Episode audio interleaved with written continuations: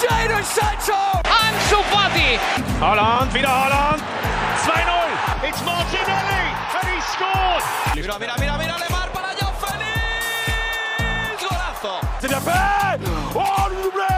Le doublé pour Ryan Cherkit. Force 2 finds Odegaard. Martin Odegaard!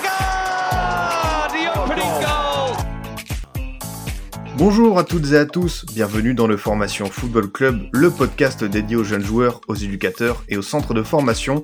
On se retrouve aujourd'hui pour Parole d'éducateur, notre émission spéciale, avec un entraîneur pour échanger sur son parcours, ses méthodes et sa vision du métier. Encore une fois, cette saison, on tentera de partir à découvrir de nouveaux profils et pour commencer, bah, tout simplement, on va traverser euh, l'Atlantique, direction le Canada et plus précisément Toronto. On est avec euh, Rodolphe Willem qui entraîne les U15 de Toronto High Park FC. Euh, Rodolphe, comment tu vas déjà? Heureux d'être dans le Formation FC Bah écoute, c'est un plaisir. Merci de, m'accueillir. Euh, J'en ai écouté beaucoup euh, de tes euh, de tes super podcasts, Adrien. Donc ça me fait vraiment plaisir et même honoré d'être dans, dans un de tes bah, de tes podcasts, quoi, tout simplement. Bah écoute, avec euh, grand plaisir. Alors euh, voilà, on va mettre les auditeurs dans la confidence. On échangeait depuis euh, plusieurs mois pour faire justement une émission avec un, petit focus sur la formation au Venezuela, parce que tu connais extrêmement bien ce pays. Et on s'était dit en fait qu'on le ferait un jour. Et en plus, bah là, comme tu es pleinement éducateur, on va faire on va faire une double émission en une, tout simplement euh, revenir sur ton parcours, mais aussi explorer les jeunes talents euh, vénézuéliens, comprendre comment ça marche là-bas, parce que dans le formation FC, bah tout simplement, on aime explorer euh, bah, les territoires un peu méconnus, savoir ce qui se fait, voilà, du côté de, Caracas. Bah écoute, avec avec grand plaisir qu'on va pouvoir qu'on va pouvoir échanger, discuter sur ces sur ces nombreux sujets. Et puis non, ça va être. je pense qu'il y a il y a beaucoup de choses à apprendre. Euh, que ce soit pour euh, pour ce qui est de la formation aussi au Venezuela, malgré que ça soit un pays assez jeune au niveau du euh, du football, mais euh, avec avec grand plaisir on va on va travailler ça puis on va parler de ça. Bah écoute, euh, comme tu dis, avec grand plaisir. Euh, on y viendra en seconde partie d'émission. D'abord, pour commencer, toi, en tant qu'éducateur, voilà, t'es es du côté du, du Canada. Est-ce que tu peux nous raconter un peu ton parcours? Comment ça t'est venu l'idée, voilà, d'entraîner de jeunes joueurs, de franchir la barrière et plus spécifiquement au Canada? Bah écoute, euh, on va dire que comme je suis un peu quelqu'un qui, qui aime euh, toucher à tout, en parenthèse, euh, tu le vois un peu des fois sur sur Twitter, bah je j'ai toujours eu, je je- suis peut-être pas au niveau, tu sais, de des, des comptes qui qui aiment euh, qui aiment parler tactique tous les jours et autres, mais je suis quelqu'un qui a toujours aimé, on va dire déjà parler. Quand je, je me rappelle quand je jouais au foot, que ça soit en France ou à l'étranger, euh, sur un terrain, j'aimais bien déjà replacer. euh, même sans le brassard de capitaine, c'était toujours, on va dire, dans, dans mes gènes de, de, de, de parler à l'équipe, de communiquer et tout. Et euh, quand j'ai eu ma première expérience euh, d'entraîneur euh, à l'époque euh, en euh, c'était bah, au Canada, j'ai entraîné des, un groupe de, de jeunes filles. Je crois que c'était des, euh, des 8-10 ans. Donc c'est pas le même niveau tactique, on va dire. Euh, C'est, on va pas dire que c'est de la garderie, mais c'est vraiment, c'est, c'est plus être euh, focalisé sur les petites attentions et essayer de garder les, les jeunes joueuses, euh, tu sais, dans, dans le jeu et pas qu'elles s'arrêtent et qu'elles regardent les fleurs sur le terrain ou qu'elles disent bonjour aux parents et tout. Et ça m'avait bien plu malgré ça. Après, j'ai eu une autre expérience quand j'ai vécu un an à, à Medellín en, Colombie où j'ai pu être, on va dire, assistant coach du- d'une équipe. Là, c'était plus des, des garçons de, de 13-14 et ça m'a vraiment plu. Et après, je suis revenu au Canada. J'ai pas tout de suite euh, voulu être éducateur ou autre parce que j'avais pas le temps ou peut-être parce que j'avais d'autres choses euh, à faire. Et là, depuis quelques mois, je euh, j'ai commencé à passer mon diplôme d'éducateur ici au niveau local, donc avec l'association de l'Ontario de, soccer, la licence C. Et petit à petit, je me suis dit, bah tu sais quoi, en même temps que je la passe, j'ai un peu de temps, les fins de soirée, surtout avec la, la Covid, on sort pas énormément. Et je me suis dit, ben, on va, on va tenter, euh, on va tenter de, de, de trouver un club pour, euh, bah, pour coacher. Non, c'est super intéressant, justement, pour, euh, pour euh, démarrer sur la question du diplôme, euh, quand tu dis que tu étais avec une association, c'est-à-dire qu'il y a des gens qui t'aident euh, à passer ce diplôme, c'est-à-dire que t'es pas euh, en, en solitaire dans cet apprentissage? Bah, En fait, quand je dis ça, c'est que j'ai donc la formation du- dure environ 2-3 mois. Euh, tout se fait en ligne, encore plus avec la avec la Covid. Donc j'ai rendez-vous, euh, j'ai un, rendez-vous Zoom, on va dire tous les lundis soir. Euh, ça dure deux heures et je vais finir la formation, je crois, mi-septembre. Et à la fin euh, de mi-septembre, donc on est quoi, 14-15 éducateurs en direct tous les tous les lundis soirs. Et on échange. C'est des groupes de, de travail, c'est des workshops comme ici. Donc t'es pas seul euh, pendant deux heures euh, en face d'un, on va dire d'un formateur ou d'un entraîneur. Et en fait, c'est dans par petits groupes de 3-4, tu dois parler de différents sujets, préparer des, des plans de travail, euh, comment réagir lors de situations et tout.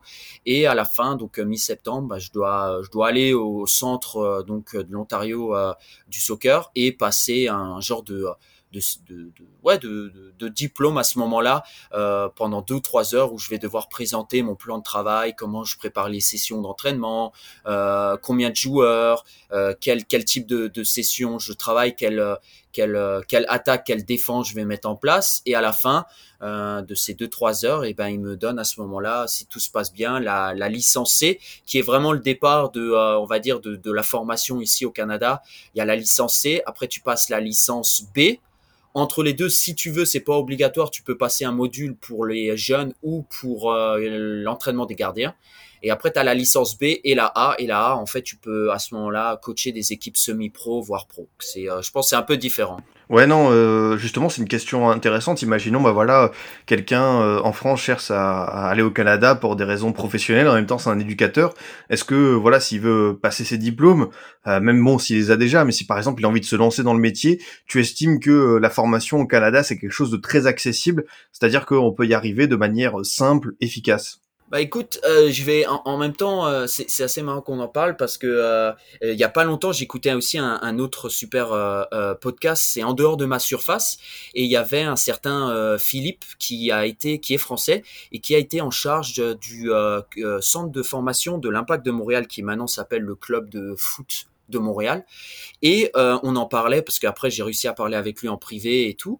Et il me disait que c'est quand même assez, on va dire, je vais pas, je vais peut-être pas trop aller dans, dans la euh, dans, dans la provocation ou autre, mais quand tu es français et que tu vas à l'étranger, encore plus en Amérique du Nord, pour euh, pour pour entraîner au niveau du, du football, donc ici au niveau local le soccer, c'est quand même assez c'est quand même plus facile. Je sais qu'on en a parlé avec lui et il m'a dit c'est comme si un Canadien par exemple allait en France pour coacher du hockey sur glace, tu vois. Ça serait plus simple pour lui. Et pour nous c'est l'inverse. Et je l'ai vu un peu moi pour trouver un club. Je pensais que ça allait être super compliqué et autres. Et en fait euh, bah, j'ai fait un micro résumé, tu vois, de mes différentes expériences qu'on vient de parler euh, au niveau du euh, au niveau du, football. Et puis je leur ai tout de suite dit c'est ça mes expériences, je suis assez ouvert, je parle énormément de football sur Twitter. Donc je leur ai mis les liens de des différents profil que j'ai sur les réseaux sociaux, les articles que j'écris euh, et autres. Et euh, écoute, euh, ils m'ont tout de suite dit avec grand plaisir, viens faire un ou deux entraînements et coacher un match et on, va te, en parenthèse, on va te on va voir comment tu te débrouilles, tu vois, au niveau des, entraînements, au niveau du feeling, au niveau de, la communication avec les joueurs. Et puis si tout se passe bien, et eh ben on, on signe un contrat et puis tu tu rentres au club. Et c'est ce qui s'est passé.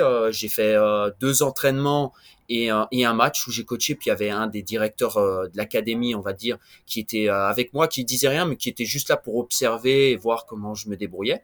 Et puis ça s'est bien passé. Puis ils m'ont dit, ben, tu peux commencer si tu veux. Euh, on va signer le contrat et tout. Donc euh, assez professionnel. Et puis, euh, et puis, et puis me voilà quoi avec le Toronto High Park Football Club.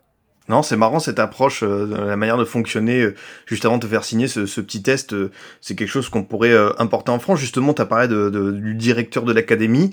quand on parle de, de, projet de jeu dans une équipe de jeunes au Canada, est-ce que c'est toi qui mets en place quelque chose? Est-ce que tu dois respecter un espèce de plan du club pour toutes les catégories? Est-ce que c'est un mélange des deux? Comment ça se passe? C'est quelque chose que, que même euh, tu vois euh, durant la formation euh, avec pour passer le diplôme je me rappelle donc ceux qui passent le diplôme c'est enfin qui, qui, qui nous forment c'est assez marrant c'est il y a beaucoup d'anglais. Par exemple celui qui qui est mon formateur en parenthèse il était il était il travaillait à l'époque au sein du club de Hull City en Angleterre. Beaucoup d'anglais sont dans le staff ici. Je crois que bah, le même le sélectionneur de l'équipe nationale masculine est un anglais si je me trompe pas euh, donc il y a, cette influence, on va dire, euh, assez euh, britannique.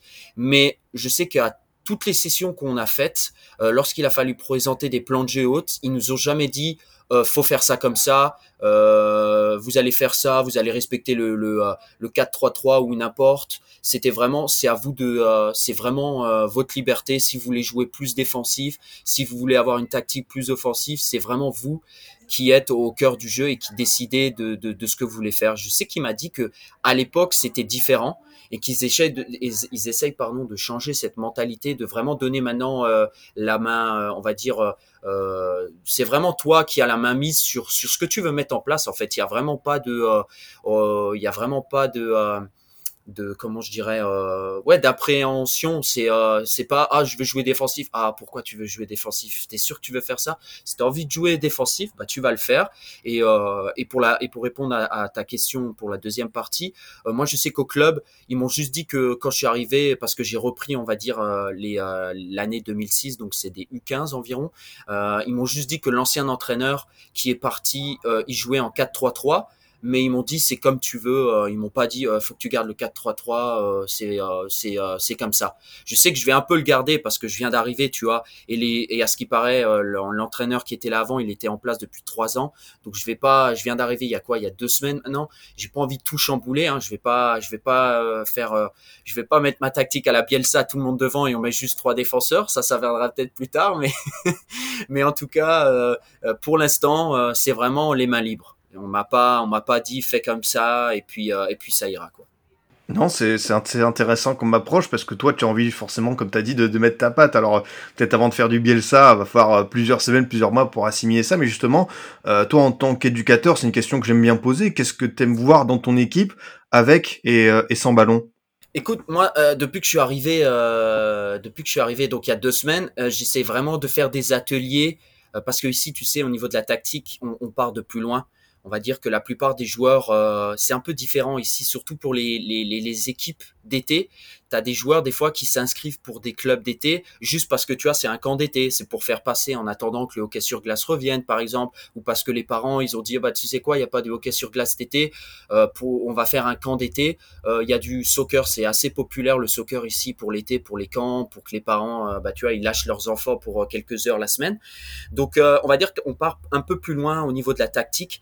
Donc moi ce que j'ai vraiment fait depuis deux semaines, tous mes entraînements, j'essaye vraiment de partir sur des choses assez simples. Je pars vraiment sur le 1-2 c'est quelque chose que j'essaie de mettre en place, euh, que ça soit aux entraînements et en match. Je sais que pendant un match, je vais parler pendant 90 minutes à l'équipe.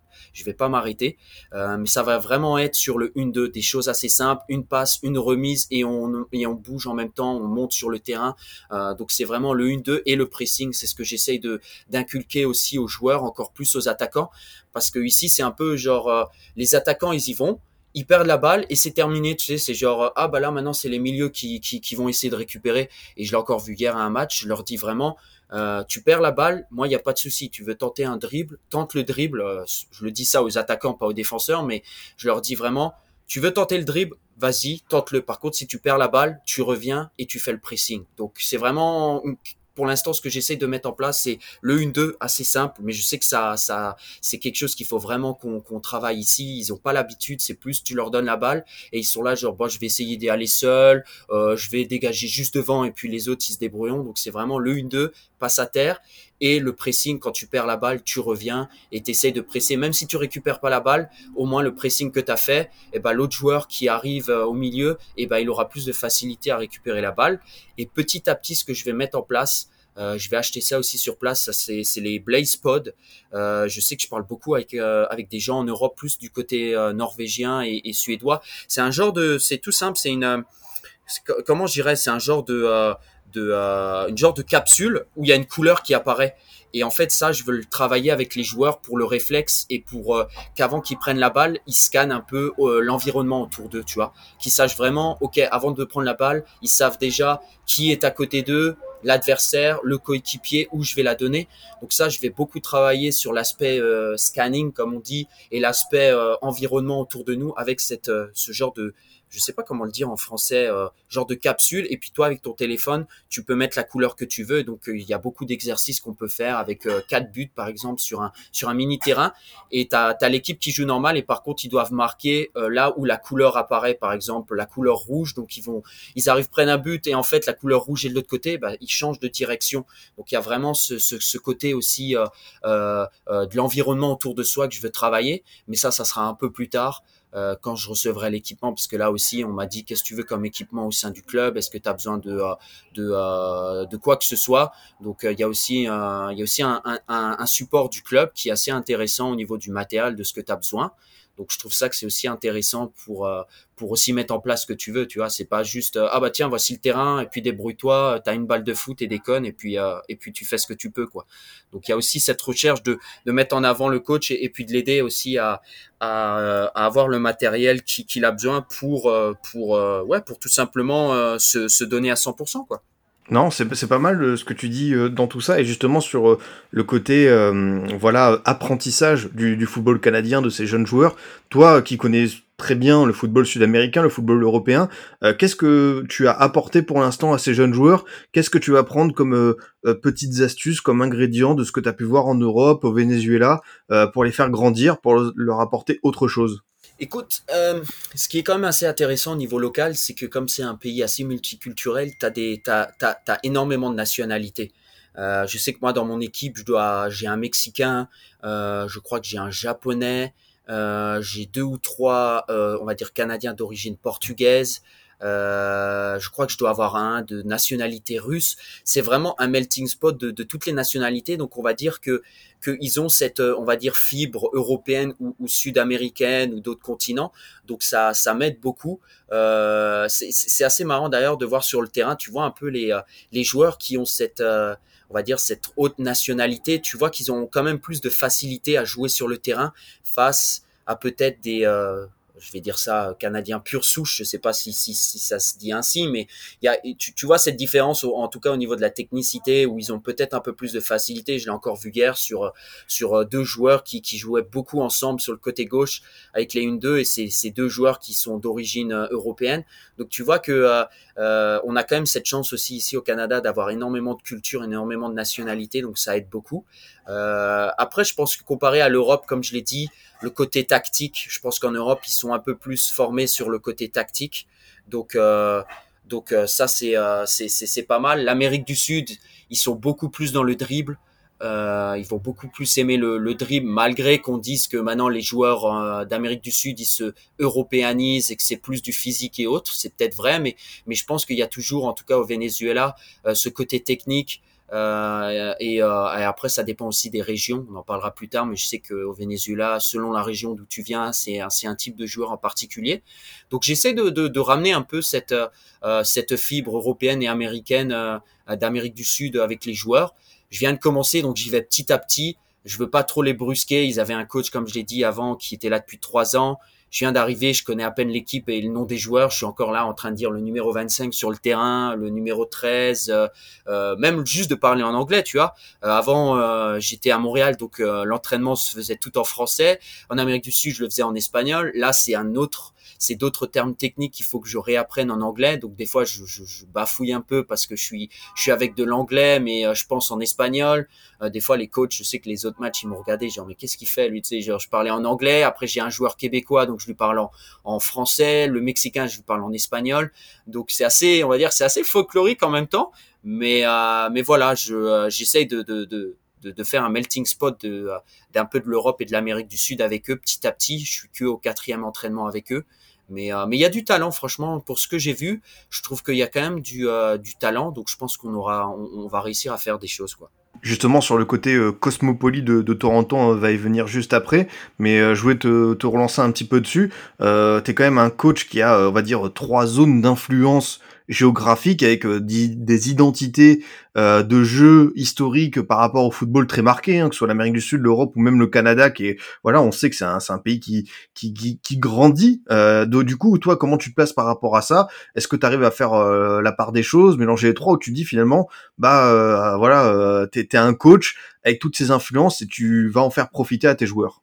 Moi, comme je le dis souvent, euh, que ça soit au niveau, euh, on aime bien comparer, euh, on aime bien comparer le domaine du football des fois au domaine de l'entreprise.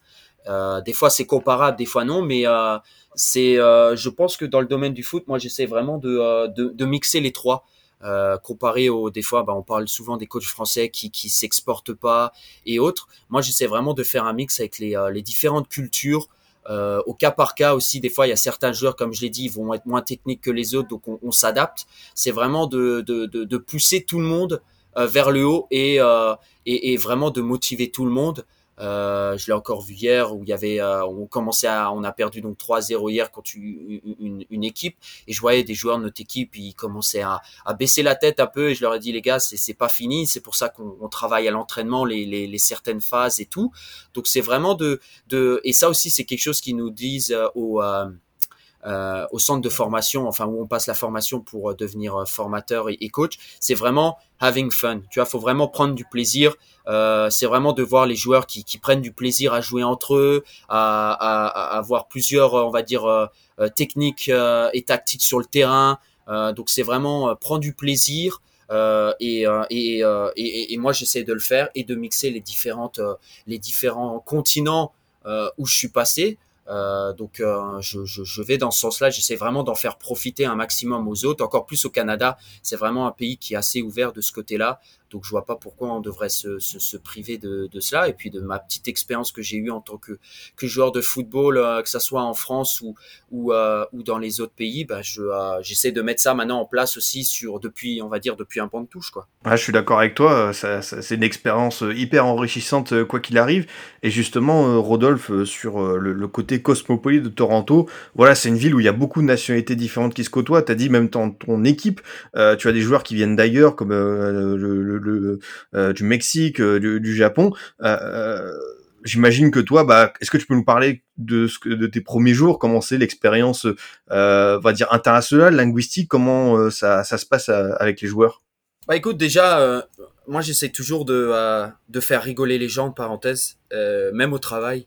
Donc c'est vraiment quelque chose que je mets aussi en avant euh, avec les avec les joueurs. J'essaie vraiment de les faire rire, qui qui prennent pas de pression, qui se mettent pas la pression euh, sur un terrain. Donc je pense que quand tu arrives à les faire sourire et qu'il y a une atmosphère assez assez calme, assez euh, assez copain copain entre parenthèses et tout en bien sûr gardant le, le respect pour pour les autres et pour l'entraîneur, je pense que c'est quelque chose de vraiment intéressant.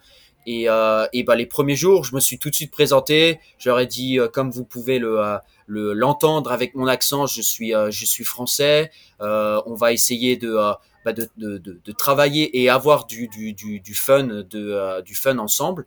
Et puis des fois, bah il y a des petits même durant un match, tu vois, je vois qu'il y a un joueur qui est peut-être dans le dur ou qui a fait une mauvaise passe. Euh, ou, ou, hier par exemple un des buts c'est un but contre notre camp et puis le joueur tout de suite il était tête baissée tout de suite je vais lui donner un, je vais lui dire quelque chose de, de, de, réconfortant je vais rigoler avec lui tout ça je le mets en place pas juste parce que je pense que c'est bien pour eux, mais c'est parce que c'est aussi ma nature de vraiment euh, prendre du plaisir dans ce que je fais, rigoler tout le temps, que ce soit au niveau du, football ou du travail, euh, dans, dans, ma vie professionnelle de tous les jours. Donc dès le premier jour, j'ai mis ça en place. C'est vraiment euh, de rigoler, de, connaître les, euh, les autres joueurs, de leur faire, tu vois, des petites tapes sur le dos pour euh, pour vraiment qu'ils qu'ils arrivent à, avoir confiance en, eux-mêmes. Et en même temps bah, qu'ils se disent bah regarde on a un nouveau coach il est exigeant peut-être mais on, peut quand même bien rigoler avec lui et puis il est assez réceptif de de, de, de ce qui se passe tu vois. Il y a aussi cette notion de quand j'ai un exercice je leur dis tout le temps les les, les, les gars si vous n'avez pas compris ce que je veux mettre en place n'hésitez pas à me demander ou peut-être on peut l'adapter ou autre n'hésitez pas tu vois parce qu'il y a, y a beaucoup d'aspects tactiques que j'essaye de mettre en place et des fois bah, c'est peut-être à cause de l'anglais c'est pas le terme on va dire euh, euh, on va c'est peut-être pas le terme on va dire spécifique pour cette pour cette pour le dans le domaine du football, ça se dit peut-être pas comme ça, mais en tout cas, j'arrive à trouver des, euh, des solutions pour euh, pour euh, bah, pour aller de l'avant. Et puis, bah, je pense que pour l'instant, ça ça se passe bien avec eux, quoi. On espère, on espère que ça va continuer dans, ce sens justement.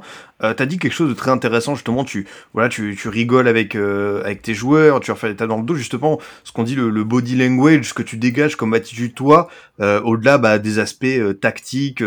Là, on parle vraiment de la communication, de ce que tu dégages. Et j'imagine que voilà, en tant qu'entraîneur, éducateur auprès de jeunes joueurs, tu dois envoyer aussi ce message constamment positif, même dans ton attitude. Exactement. Euh, puis c'est des choses toutes simples. Hier, euh, ben tu vois, on était que 12 joueurs, mais il y en a un au bout d'un moment il s'est un peu blessé parce que euh, l'autre en face, bah, c'était des, ils avaient un ou deux ans de plus. Et puis on va dire que c'était, ouais, niveau physique, c'était une classe au-dessus.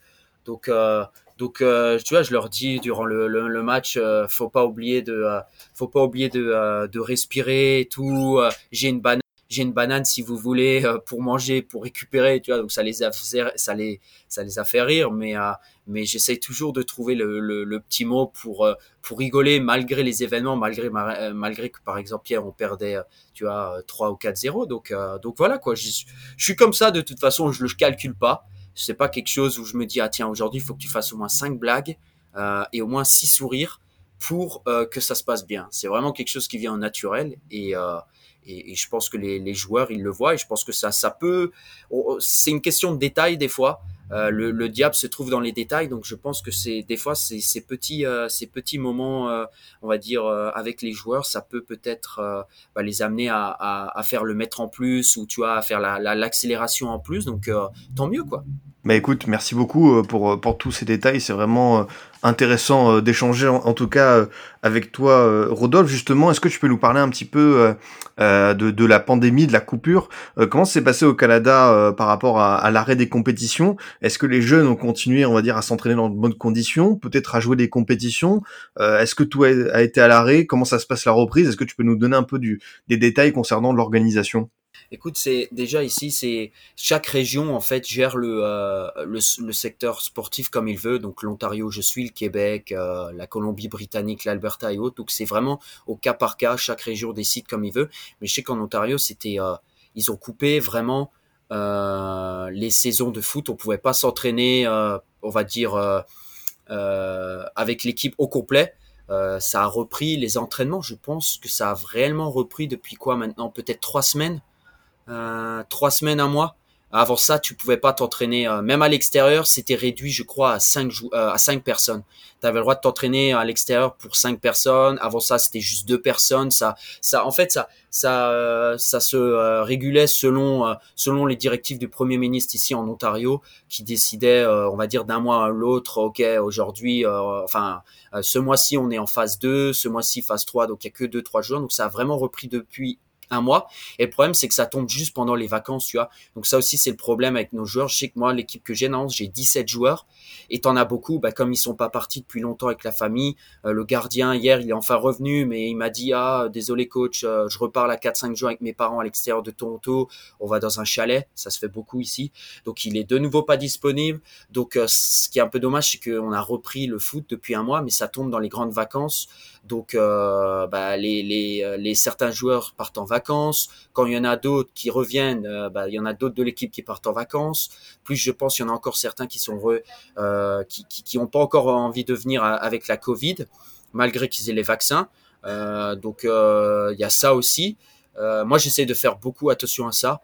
durant les entraînements, je garde tout le temps mon masque, même si je suis vacciné, j'ai les deux vaccins, tu vois. Euh, je garde vraiment le masque. Euh, je sais que j'ai vu ça euh, euh, contre d'autres équipes, ils gardaient pas le masque, les entraîneurs de côté et tout, mais moi c'est vraiment quelque chose que j'essaie de, de, garder en place, de d'avoir toujours le masque avec moi, encore plus quand il y a quelqu'un à côté de moi ou autre. Mais c'est vrai que ça a été difficile. Ça a repris maintenant depuis un mois et petit à petit, j'en ai parlé avec le directeur du club. Il m'a dit que on se remet en place, on rachète du matériel, on refait des réunions avec les parents pour expliquer le projet et tout, mais ça ça ça va prendre du temps quoi. Et puis, euh, bah, ça va se terminer bientôt aussi. Cette saison, tu sais, c'est pas comme chez nous, c'est toute une saison complète. Ici, tu as la saison d'été, après automne, après hiver, qui se passe à l'intérieur dans des bulles, on va dire. Donc, c'est euh, donc c'est assez compliqué, quoi. Ok, bah écoute, merci beaucoup de nous avoir expliqué comment ça, se passe là-bas. Et justement, euh, sur cette coupure, toi, ton avis, est-ce que tu penses que sur ces jeunes générations, est-ce que à un moment ou un autre, elles accuseront le coup euh, d'avoir manqué euh, plusieurs mois de compétition, d'avoir été un peu à l'arrêt, ou est-ce que tu penses que le temps fera son effet et que bon, certains apprendront sur le tas? Est-ce que tu penses qu'il y aura des conséquences finalement sur leur, leur, formation? Ah, Sur la formation, je pense de toute façon, hein, quand tu as quand t'as pas pu t'entraîner avec une équipe depuis plusieurs mois, euh, et encore plus, il y en a, je pense, ils ont pas fait de cardio ou autre.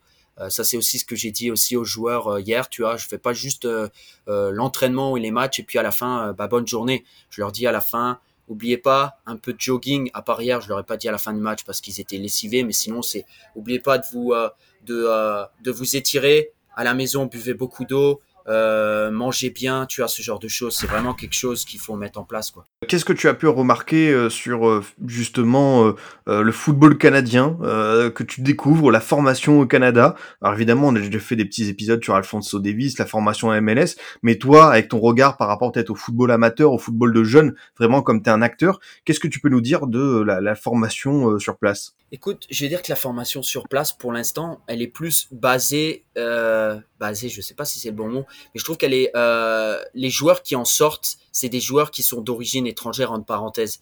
Tu vois, par exemple, euh, Alfonso Davis ou, Jonathan David, euh, ils, ils, viennent de, de l'étranger, entre parenthèses, donc ils ont cette fibre peut-être de l'étranger. Des joueurs locaux, je pense que pour l'instant, euh, tu, le vois juste au niveau de ceux qui jouent au foot ici, au niveau soccer, comme ils disent euh, au niveau local. C'est plus des, joueurs qui ont la fibre, tu vois, bah, comme je l'ai dit, des joueurs euh, d'origine portugaise, italienne, même indiens ou autres, des Canadiens canadiens. Il y en a qui jouent, mais des fois c'est juste parce que c'est la pause durant l'été, parce que le hockey sur glace a pas repris, donc ils, se disent que le soccer qui est moins développé ici qu'au niveau féminin, le niveau féminin, on va dire que ça explose. Bah, tu le vois, l'équipe canadienne aux Jeux Olympiques olympique au niveau féminin, elle, va jouer sa finale là.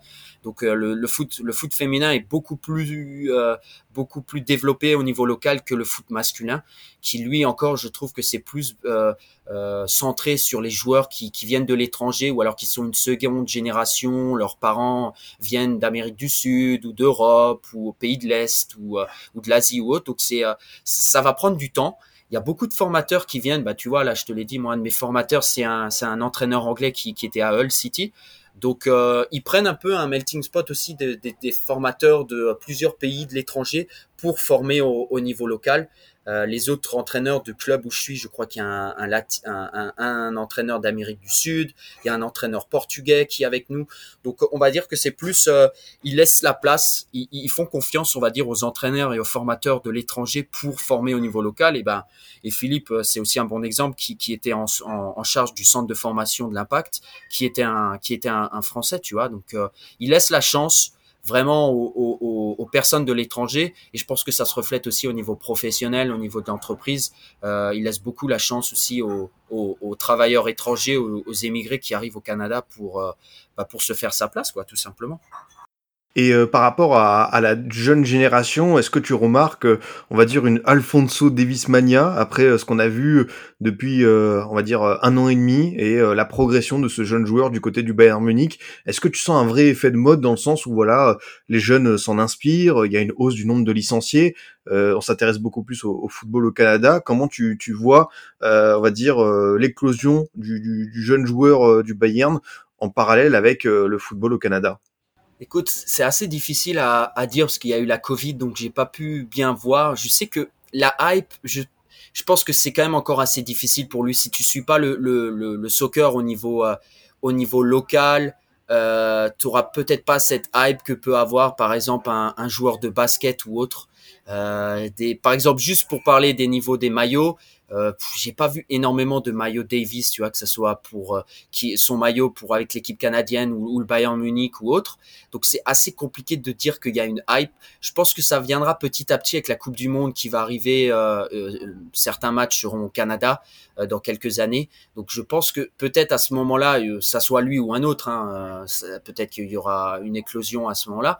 Mais j'ai vu plus peut-être la sensation de la Gold Cup où le Canada est arrivé quand même en demi-finale et, a été battu difficilement par euh, euh, le Mexique. Euh, mais une hype en soi-même, c'est quand même assez compliqué. Le soccer reste quand même assez loin des autres sports nord-américains. Donc une hype, je vois pas. Je dirais pas qu'il y a une hype, mais peut-être un début de reconnaissance. C'est peut-être ça, un début de reconnaissance que ça soit Alfonso Davis ou, même David qui a été champion avec Lille. Euh, il y a d'autres joueurs petit à petit qui commencent à, à, vraiment émerger, mais ça reste, on va dire, encore en marge euh, des autres sports euh, nord-américains. Il faudra vraiment attendre un, événement comme la Coupe du Monde pour, pour, voir une, une, éclosion. Quoi. Ouais, justement, la, Coupe du Monde co-organisée par et le Canada, le Mexique et les États-Unis d'ici 2026. Est-ce que voilà, tu, tu sens qu'il y aura un boom des infrastructures mises en place? Parce que l'équipe de football du Canada, on sait que ça n'a pas toujours été ça, même si tu l'as dit, hein, avec Alfonso Davis, je ton avis, il y a quand même de, de beaux ambassadeurs. Comment faire justement pour que l'équipe d'ici 2026, c'est quand même cinq belles années pour se préparer, elle soit compétitive Comment renforcer le, le modèle de formation, faire émerger de nouveaux talents? Comment tu, tu vois ça? Bah, de toute façon, la formation, euh, il va falloir aussi compter sur les clubs de MLS qui sont en, euh, qui sont euh, bah, les clubs canadiens pardon qui sont MLS. Donc tu as, Vancouver, Montréal et, Toronto et la canadienne Première Ligue, la CPL qui vient de, de commencer là avec je crois que c'est huit équipes euh, qui ont recommencé enfin à jouer. On leur a donné l'autorisation pour pour jouer la, la, la Canadian Premier League. Donc tu as huit clubs qui sont à travers le Canada. Euh, je crois qu'il y en a deux ou trois d'ailleurs qui sont dans la périphérie de Toronto. Euh, on va voir. Est-ce que le niveau, je sais pas vraiment pour la Canadienne Premier League, ça, ça reste quand même encore assez, euh, on va dire assez bas, même si je sais qu'ils ont recruté, j'avais parlé avec un Français qui jouait à Laval et qui a signé euh, cette année à Edmonton, euh, au Edmonton Football Club. Il m'a dit qu'il l'avait fait signer et qu'il était assez impressionné par les, les infrastructures qu'ils avaient mis en place pour euh, les clubs. Après, il y a certains stades qui sont utilisés, qui sont normalement pour le, football américain local. Il y a aussi une, on va dire, une Canadienne Première Ligue, mais pour le foot américain. Donc ça se met, je pense, en place petit à petit.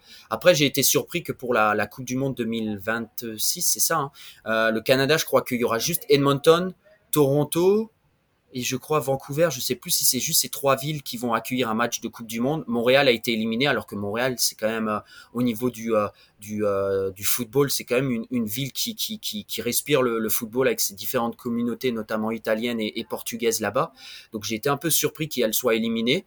Euh, mais en tout cas, j'espère vraiment que la Coupe du Monde 2026, d'ici là, on aura des joueurs qui, qui vont s'exporter vers la MLS ou vers l'Europe après. Je sais que bah il y a Mickey Scout et Flex Scout qui en parlent énormément, qui regardent de plus en plus de, de matchs de MLS et ils suivent quelques joueurs euh, du euh, des joueurs canadiens.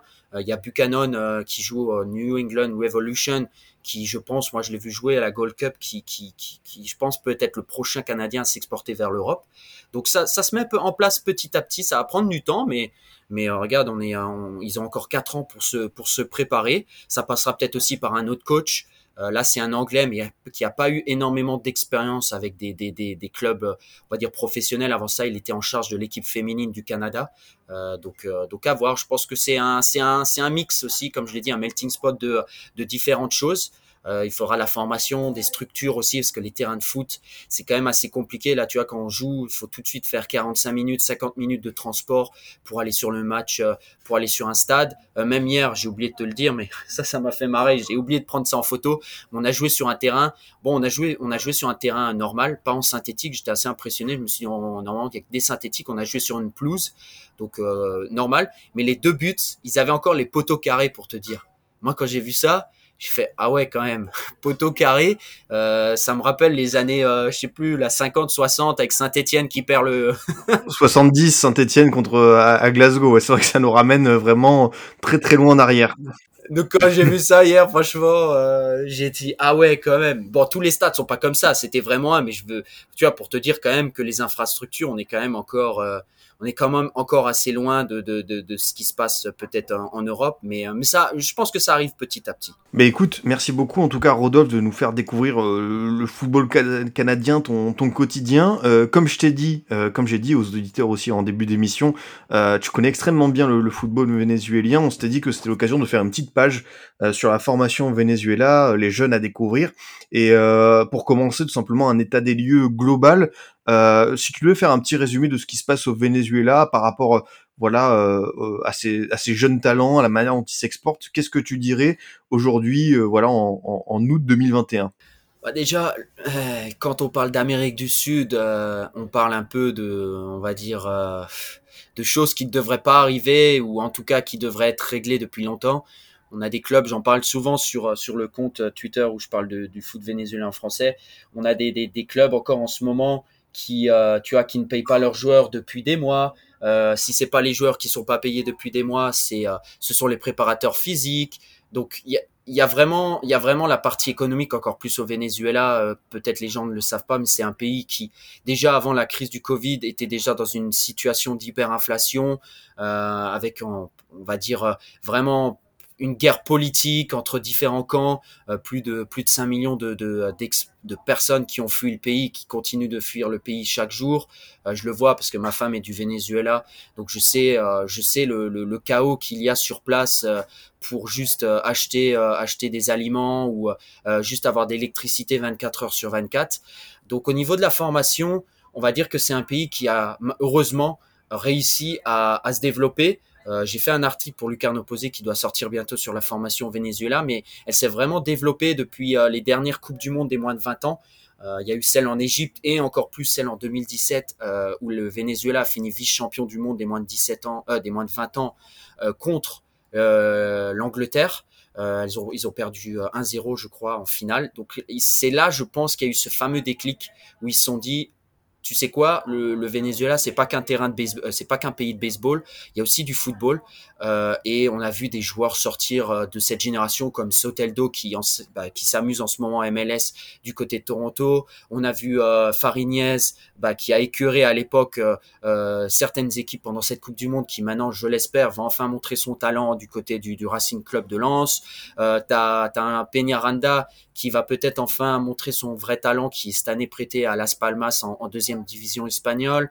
Euh, tu as vraiment d'autres joueurs qui, qui ont réussi à éclore et d'autres joueurs maintenant qui, qui, qui, continuent à progresser de ce, de, de ce côté-là. Euh, maintenant, beaucoup de joueurs partent du Venezuela vers l'Amérique du Sud ou font la première étape vers la MLS. Euh, beaucoup de joueurs vénézuéliens arrivent en MLS euh, de, de, les, dans les dernières années. Et comme j'en ai parlé à, Nico et à, et à, certaines personnes, pourquoi la formation marche bien aussi au Venezuela? C'est parce que bah, déjà les, les clubs, faut, faut dire ce qu'il y a, ils n'ont pas d'argent. Donc ils peuvent pas recruter à l'étranger trop de joueurs, à part deux trois clubs au Venezuela qui, qui ont ce pouvoir peut-être plus économique comme le Deportivo Táchira, le Caracas Football Club qui est le club le plus, on va dire, euh, connu et titré au, Venezuela. Il y a peut-être ces deux clubs euh, qui, peuvent se permettre peut-être d'acheter quelques joueurs étrangers, mais sinon les autres, comme ils n'ont pas d'argent, bah, ils vont ils vont tout miser sur la formation. Et il y a aussi cette règle du euh, du juvenil, donc du jeune. Donc chaque équipe au Venezuela doit avoir un joueur sur la feuille de match, sur le 11 de, sur le 11 titulaire, il doit avoir moins de 20 ans. C'est obligatoire et quand ce joueur se fait un remplacement, se fait remplacer, il doit être remplacé par un, un, joueur aussi de moins de 20 ans. Et sur la feuille de match, je crois qu'il doit avoir au minimum euh, trois joueurs de moins de 20 ans. Je crois que c'est trois. Je faudrait, euh, je me rappelle plus si c'est trois ou cinq, mais je crois. Euh, en tout cas, la, politique, c'est vraiment d'avoir euh, des joueurs de moins de 20 ans sur la feuille de match. Et donc, ce joueur qui est sur le 11, dans le 11, quand il se fait remplacer, il doit se faire remplacer par un autre moins de 20 ans. Et donc, ça, ça, ça a été mis en place depuis quelques années, et on, voit le résultat là depuis quelques, depuis quelques saisons où tu as quand même des de, de, de sacrés bons joueurs. J'en parle souvent avec bah, avec Fleck ou, ou Mickey ou les autres, ou même certains recruteurs que j'avais réussi à parler en France, euh, où je leur disais qu'il y a, vraiment un talent euh, assez, euh, assez intéressant au Venezuela et qui coûte presque, presque rien, tu vois. As des joueurs, par exemple des Brésiliens ou des Argentins, quand tu vas vouloir les recruter, tu sais qu'il va falloir mettre la main au portefeuille parce qu'ils ont déjà l'étiquette du joueur brésilien argentin, alors que des joueurs vénézuéliens, après ça peut être, je peux dire chilien ou ce que tu veux, et ben tu sais que pour eux, vu en plus encore la, la, situation avec la Covid, les clubs euh, sont en manque de, d'argent de, et, et, ils sont prêts à vendre pour, pour quelques dollars. Euh, peut-être j'extrapole, mais je sais que j'ai parlé au, au, président du Caracas Football Club et il me disait euh, euh vraiment, euh, si tu as une opportunité de, de, présenter un de nos joueurs à un club à l'étranger, dis-le nous parce qu'on est en, bah, on est en on, est dans la dèche, quoi. Tu vois, on a besoin vraiment de, dollars américains pour pour survivre et, payer les factures entre parenthèses, quoi. Donc, il euh, y a vraiment de, de, bons joueurs qui euh, qui se mettent en avant et euh, qui partent à l'étranger. Maintenant, la mode, c'est euh, le Brésil où il y a Mathias Lacava qui avait fait des centres de formation à l'époque comme le, le, Barça, Benfica, Lazio et qui était revenu au pays depuis quelques mois là. Et il vient de signer à Santos euh, avec les moins de, de, moins de 20 ans là, il y a, il y a deux trois jours. Et donc euh, pour presque rien, ils ont pas donné les, euh, les chiffres du prêt avec option d'achat, mais je pense vraiment que c'est rien du tout. Je pense que c'est ça doit être en dessous des, des du million de, de, dollars, tu vois. Euh, t'as un autre joueur qui vient de partir aussi euh, à Philadelphie en, en MLS. T'as Soteldo bah, qui était à Santos, qui, qui a signé à Toronto euh, pour 8 millions de dollars. Euh, et tu plein d'autres talents. Euh, j'ai une liste complète que où je fais un suivi d'environ 30 joueurs de moins de 20 ans au Venezuela. Et je pense qu'il y a des joueurs de, de, de cette liste qui pourraient facilement venir en Europe. Peut-être pas en première division, tu vois, mais en deuxième division, je pense qu'ils ils auraient leur place pour presque rien, pour une bouchée de pain. Tu, tu, tu, tu aurais rien à, presque rien à dépenser.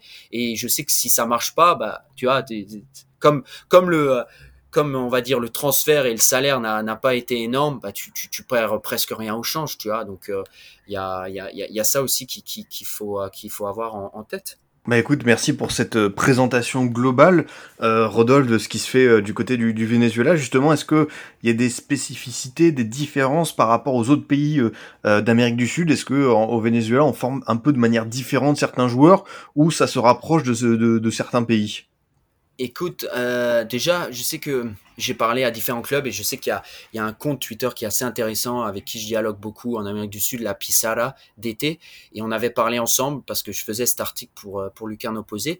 Et euh, on avait parlé à différents clubs du Venezuela, 5-6 clubs du Venezuela, où on leur demandait comment ils formaient les joueurs. Et la plupart, si on pouvait faire un bilan, ils disaient que c'était vraiment comme un peu à la manière de l'Ajax, tu sais, avec un fameux, euh, je crois que c'est que l'Ajax c'était le 4-3-3 ou 4-4-2, euh, bah, il faisait un peu pareil euh, dans les différents clubs au, au Venezuela. C'était un système en place et puis il le mettait en place pour les différentes catégories tout au long du euh, tout au long du club jusqu'à l'équipe première donc il y a il y a, y a cette ce premier aspect le deuxième bah, c'est de faire jouer les, les, jeunes joueurs même en équipe première il y a pas longtemps le Deportivo La Guaira qui est le champion en titre euh, ils ont fait jouer un joueur je crois de 15-16 ans qui a marqué d'ailleurs un coup franc magnifique.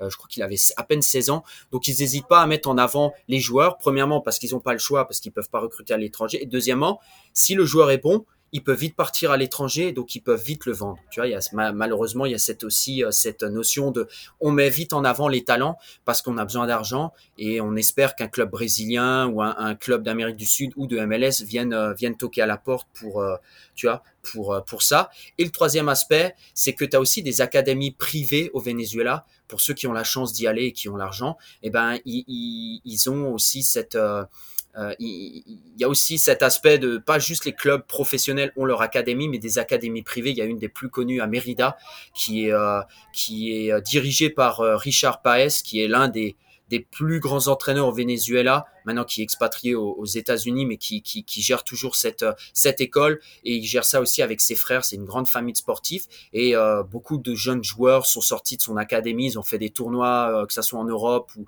ou à l'étranger, où ils ont, ils ont réussi à gagner ou être dans les trois dans les trois premiers. Et le dernier aspect, c'est aussi la formation selon le, le, le euh, la région du pays. Au nord, par exemple, tu auras des joueurs un peu plus physiques. Au sud, tu auras un joueur un peu plus technique et plus petit.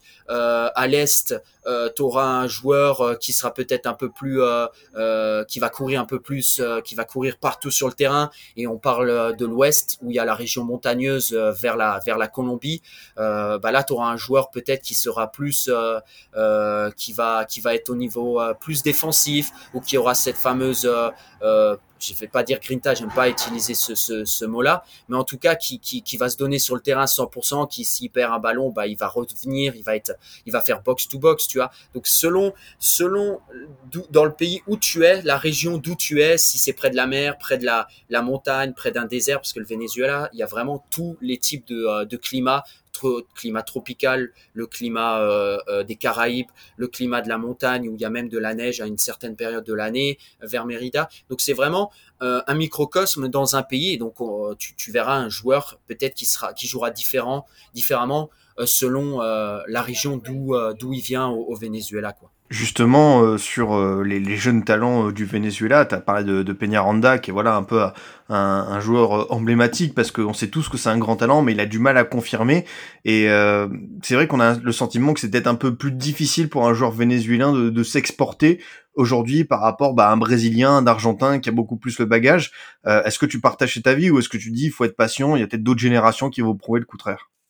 Bah, après, tu sais, il y a Peñaranda, mais il y a d'autres exemples qui sont bien. Euh, Herrera, qui, qui, je vais dire, qui démonte tout en parenthèse en Europe en ce moment, euh, qui, qui, appartient au City Group. Tu as Nawel Ferraresi qui appartient aussi au City Group. Donc, tu vois, il y a quand même euh, le City Group qui est pas n'importe qui. Bon, après, c'est sûr qu'ils ont commencé peut-être euh, pas tout de suite au avec Manchester City, euh, Herrera était avec New York City, euh, Ferraresi était avait commencé dans le club uruguayen que, que le City Group a. Mais je veux dire, ils ont une cellule de recrutement. J'ai parlé il y a pas longtemps à, à un scout qui travaille pour un club de Ligue 1 et qui scoute maintenant le Venezuela. Donc tu vois, ça vient petit à petit. J'avais même parlé en privé à, à Mathieu, je sais plus son, son, euh, son nom de famille, qui est un des recruteurs pour l'Olympique de Marseille, et je lui avais parlé des, des joueurs vénézuéliens. Après, il m'avait dit, nous, c'est compliqué parce que bah, on a déjà un quota d'extra communautaire et on veut vraiment des joueurs pour, euh, pour jouer la Ligue des Champions et, et être au top. Donc c'est sûr que moi, je proposais plus des joueurs qui étaient dans la post-formation ou peut-être limite encore euh, vraiment à former, euh, bah, déjà parce qu'ils quittaient le pays et le continent. Donc il y avait aussi peut-être cet aspect de continuer la formation et peut-être de la modeler à l'européenne, je sais pas. Mais euh, mais ça se met en place petit à petit. C'est juste qu'il y a des joueurs aussi, bah tu sais, ils étaient au Venezuela, euh, ils ont grandi dans la dans la pauvreté pour certains, comme euh, comme Soteldo qui est maintenant à Toronto. Ils gagnaient presque rien quand ils étaient au Venezuela. Tu les fais sortir du pays avec des salaires faramineux. Bah, si t'es pas bien entouré, et euh, si t'as pas, on va dire, cette éducation à, à, rester, à garder les pieds sur terre, bah t'as des joueurs comme Peñaranda qui sont un peu perdus ou d'autres joueurs qui, qui, qui, ont réussi à sortir du pays. Je me rappelle d'un Anthony Blondel, je crois il s'appelait, qui était arrivé au Vancouver Whitecaps. Il avait fait le saut en Europe. Je crois qu'il est toujours en deuxième ou troisième division au Portugal, je crois, ou en Grèce. Et j'avais parlé à son coach à l'époque à Vancouver, il m'avait dit le pauvre, il est complètement largué quoi. Il pense que c'est le meilleur joueur de l'équipe. Euh, en dehors du terrain, il est juste à la maison à, la, à jouer à la PlayStation, il prend pas soin de lui, donc il, il a un peu, tu vois, pété les câbles. Donc c'est ça aussi peut-être le problème, c'est que les, les, les joueurs qui, qui sortent du pays, il faut vraiment les encadrer tu peux pas juste les laisser en leur disant voici les clés de ton appartement, euh, demain rendez-vous à 9h, voici le plan d'entraînement, euh, on t'attend là-bas. Il y a aussi ça. Et puis après c'est vrai peut-être de ce que tu as dit, c'est pas aussi coté que le que le Brésil, que euh, l'Argentine ou autre, parce que comme je l'ai dit au début, le Venezuela avant c'était vraiment un pays connu plus pour le baseball. Maintenant, je pense que le, football a repris l'ascendant depuis 10-15 ans, euh, encore plus avec les résultats euh, de la de la Vino Tinto, donc l'équipe nationale. Euh, on va voir les qualifications aussi. J'espère que ça va aider. Les qualifications pour la Coupe du Monde au Qatar, ça va être compliqué. Euh, ça a toujours été compliqué parce que bah, ils jouent contre les meilleures nations d'Amérique du Sud et tout, et il y a que cinq places. Donc, euh, mais j'espère que ça va mettre en avant et, des joueurs comme Fariñez qui eux peuvent être un peu être l'emblème du Venezuela et, et, et, dire aux autres clubs, regardez, euh, on a des autres joueurs, on n'a pas juste Fariñez euh, au Venezuela. Euh, allez voir ce qui se passe là-bas. Il y a du talent et ça coûte moins cher que, que d'autres joueurs euh, qui, qui, viennent du Brésil ou d'Argentine, quoi. Justement, euh, par rapport aux supporters lensois qui ont découvert ce, ce gardien Farinez euh, cette saison et qui est resté du côté de, de, de Bollard, qu'est-ce que tu peux dire de ton point de vue vénézuélien? Parce qu'on sent que c'est un jeune gardien avec un très gros potentiel.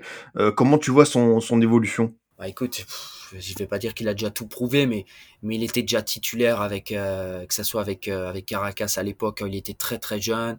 Euh, il avait été même sélectionné en tant que troisième gardien, alors que je crois qu'il était qu'il avait à peine c'était quoi 16-17 ans. Il avait été sélectionné pour une Copa América. Il avait jamais, il avait pas joué, mais juste il avait été sélectionné en tant que troisième gardien pour pour faire cette Copa América. Il vient d'un barrio, on va dire assez assez pauvre comme beaucoup de barrios euh, là-bas. Euh, donc il a la, il a la, les pieds sur terre. Euh, il a connu beaucoup de pression, que ça soit avec. Ju ouais, juste un barrio, c'est un quartier, c'est ça au Venezuela, pour qu'on soit d'accord? Ouais, si tu veux. Ouais. Pour, pour les auditeurs Après, qui parlent pas espagnol. Ouais, exact. Pardon. Ouais, un, non, un quartier. Et quand on dit un, quand on dit un barrio, c'est pas péjoratif. Hein. Il y a des barrios hmm. aussi qui sont très bien. C'est juste on dit un quartier. Donc il est venu d'un quartier très euh, peut-être pas aussi défavorisé que d'autres quartiers à Caracas, mais en tout cas, euh, je sais qu'il a toujours été bien entouré. Euh, il a les pieds sur terre. Là, il était en vacances il y a pas longtemps à Caracas avant de revenir à Lens. Il allait visiter euh, différentes personnes. Euh, il a aidé différentes écoles avec du matériel, où il a mis en, en enchère des, des, des, maillots de football, où il a signé pour que recollecter, pour collecter de l'argent, aider les les, euh, les écoles euh, locales. Beaucoup de joueurs vénézuéliens qui sont à l'étranger font ça quand ils reviennent. Ils partent pas. T'en vois pas énormément. Enfin, t'en vois certains, mais la plupart, ils reviennent au pays. Ils viennent aider la communauté qu'avec des écoles de football, avec des ballons, avec des maillots et tout. Et c'est un peu le cas de Farignez. Et comme je l'ai dit, il a connu la pression dès son plus jeune âge. vraiment, euh, que ce soit à Caracas ou même quand il est parti après à Millonarios, euh, euh, l'un des clubs de, de Bogota euh, en Colombie. Donc après, moi, quand on me dit en Europe, ouais, mais euh, il faut qu'il se fasse au championnat, qu'il se fasse, c'est une autre pression et autres quand tu connais vraiment le joueur, tu, tu, tu sais, il a fait une finale de, euh, de Coupe du Monde des moins de 20 ans avec, euh, avec le Venezuela. Il a joué, il a commencé à jouer très jeune avec le Caracas Football Club. Il vient d'un barrio quand même assez, euh, assez tendu, en parenthèse. Donc, je pense que j'espère vraiment qu'ils lui donneront sa chance cette année-là. J'ai entendu que ça serait peut-être encore euh, qui serait le gardien titulaire cette année. j'espère. Ça me dérange pas qu'il soit encore titulaire, mais au moins qu'il fasse plus que 5 matchs comme l'an dernier parce que je trouve que son talent, il est encore jeune, ok, mais euh, je vois pas pourquoi, vu le talent qu'il a, euh, il aurait pas sa chance. Euh, donc ça c'est mon avis personnel. Euh, je, je l'espère vraiment qu'on va voir son talent et qu'on se dise ah ouais il vient du Venezuela tiens on va on va se pencher sur ce championnat et sur les joueurs qui qui sont là-bas que ça soit aussi en équipe nationale et autres et, et, et tenter d'autres joueurs. On l'a vu à Nantes ils en avaient même Metz il y avait un joueur Ajaccio avait un Vénézuélien. Euh, il y a quand même eu une une certaine colonie euh, Viscarando d'ailleurs pour les supporters nantais il y est toujours. J'ai parlé avec lui il y a quelques semaines. Il passe ses diplômes d'entraîneur en France sur euh, dans la région de Nantes. Donc, euh, donc ça, m'a fait plaisir d'avoir de ces nouvelles et de voir qu'il était toujours en France. Mais euh, j'espère revoir des joueurs vénézuéliens comme on en avait à l'époque. On en avait trois, quatre. Donc euh, il y, a, du talent. Donc on, espère vraiment aller de ce, vers, vers, ce chemin-là. Ben écoute, on, on, espère, on espère qu'on va le voir continuer euh, de grandir, grandir en, en, Ligue 1. Ça va être euh, une belle curiosité euh, euh pour euh, cette saison de, de la confirmation. Pour continuer à découvrir de, de, jeunes talents, à moins que tu aies quelque chose à, à rajouter, Rodolphe, sur ce qu'on a pu dire, avec un, un, petit scoot time, parce que voilà, on s'est dit que c'était aussi intéressant que tu nous présentes un, un jeune talent du, du, du Venezuela, pardon. Le scoot time à la découverte des jeunes joueurs. Est-ce que tu as quelque chose à rajouter avant qu'on passe à, à, la chronique? Bah écoute, Scoot Time, comme comme comme je l'ai dit, euh, je vais peut-être pas donner de noms en partie. Je pourrais donner des noms si tu veux, mais euh, euh, mmh. vraiment, il y a, y, a, y a du talent dans le championnat vénézuélien. Euh, après, c'est peut-être pas aussi sexy de regarder le championnat vénézuélien que, que le championnat, euh, on va dire français, c'est sûr, ou d'autres. Mais en tout cas, c'est assez facile, c'est vraiment accessible de le regarder. Tu as ça comparé aux autres pays où il faut trouver un, lien, euh, on va dire piraté ou autre. Le, championnat vénézuélien est, gratuitement diffusé euh, sur Gold TV et euh, sur une chaîne locale au Venezuela que tu peux trouver sur Internet. Je la mets souvent sur sur mon compte Twitter. Et il y a vraiment des joueurs intéressants. Peut-être un joueur qui, qui me plaît vraiment au Venezuela. Il y en a plusieurs, mais euh, euh, au sein du Deportivo Táchira, qui, qui est un des, euh, un des, des clubs, on va dire, phares au, Venezuela, il y a, il y a alors attends, je vais te donner, je vais donner son nom je veux pas me tromper euh, dans les dans les noms. Donc il joue au, au Deportivo Táchira et j'ai entendu qu'il y a quelques semaines le euh, le City Group euh, s'était penché sur lui. Donc tu vois, quand on parle du euh, du euh, du City Group, même eux euh, scrutent scrutent scrutent au, au, au, Venezuela.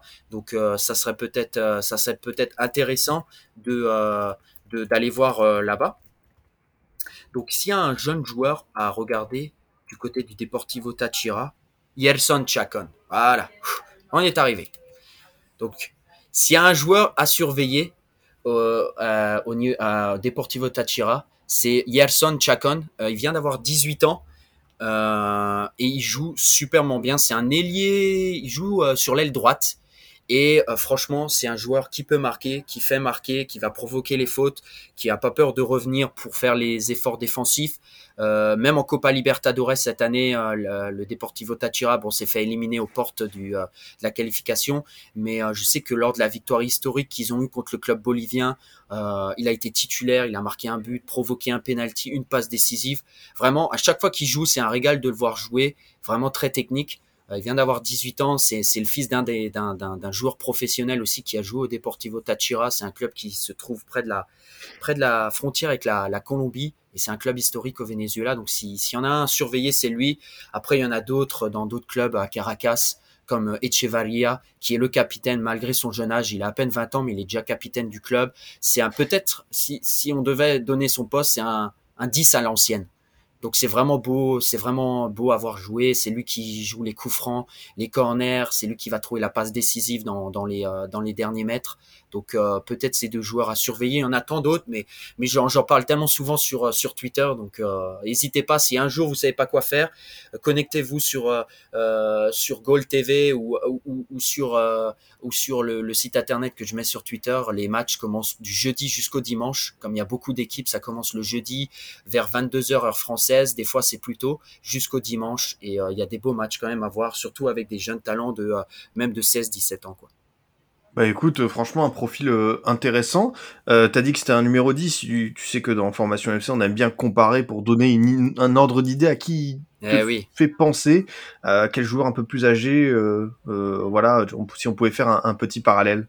Fou, hein, ah, je vais, je vais pas dire Riquelme, hein, parce que sinon je vais me faire, je vais me faire tout de suite. aïe aïe aïe, franchement comme je l'ai dit, il est encore, il, a 20 ans, je pense qu'il a encore beaucoup à, faire. Il est encore, je pense, dans la, dans la formation. Franchement, un 10, à qui je pourrais, ah. T'as pas une liste que je puisse sélectionner un 10 parce que j'ai le pauvre, je vais lui mettre trop de pression si je le compare à. non, non, je, t'avoue qu'une liste de 10, il y en a eu tellement et tout, mais te, te prends pas la tête. Hein, si évidemment le, nom ne vient pas, c'était juste pour voir un petit peu dans le profil si voilà, on pouvait avoir un petit ordre d'idée, mais sinon ne te prends pas la tête. En tout cas, s'il y a un, un, joueur, on parle d'aujourd'hui de, Messi, euh, il y a Mathias Lacava qui vient de partir donc de euh, Puerto Cabello vers Santos et on l'appelait depuis longtemps le Messi vénézuélien. Bah, premièrement parce qu'il est petit comme lui, il joue du pied gauche, il a fait euh, la Masia quelque temps au Barça. Euh, joueur à suivre. Je l'ai peut-être oublié, mais comme euh, aujourd'hui c'est la journée Messi, euh, surveillez-le. Mathias Lacava, il vient de signer à Santos au Brésil. Normalement, il devrait intégrer les moins de 20 ans, comme je l'ai dit euh, au début. Il a fait quelques sélections là avec la Vino Tinto, où il a été présélectionné pour faire les, les camps d'entraînement et, et, certains matchs amicaux. Surveillez-le au Brésil.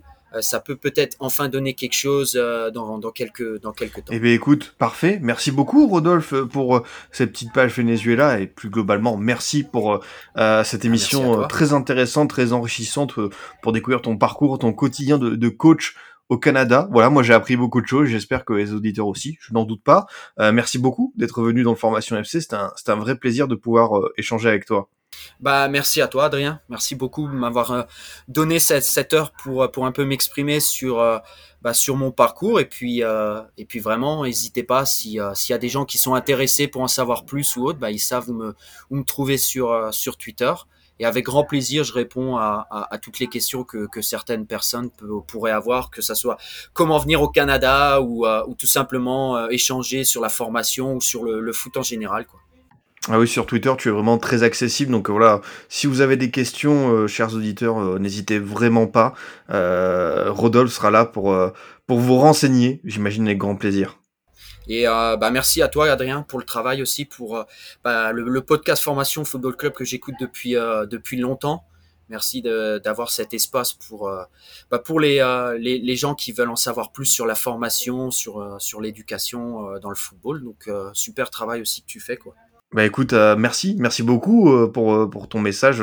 Évidemment, on continuera le plus possible de d'alimenter, d'aller à la rencontre de nouvelles personnes. Bah voilà, comme toi qui es éducateur au Canada, c'est formidable de pouvoir avoir ton, ton ressenti. Et on continuera comme ça dans, dans le podcast. En tout cas, merci, merci Rodolphe. Je te, je te souhaite une très très bonne journée et à bientôt. Ciao tout le monde, ciao Adrien. Salut De mon côté, chers auditeurs, je vous dis à bientôt pour un autre numéro. Vous pouvez toujours nous écouter sur Deezer, Spotify, SoundCloud, iTunes et Google Podcast. À très vite pour une nouvelle émission du Formation Football Club.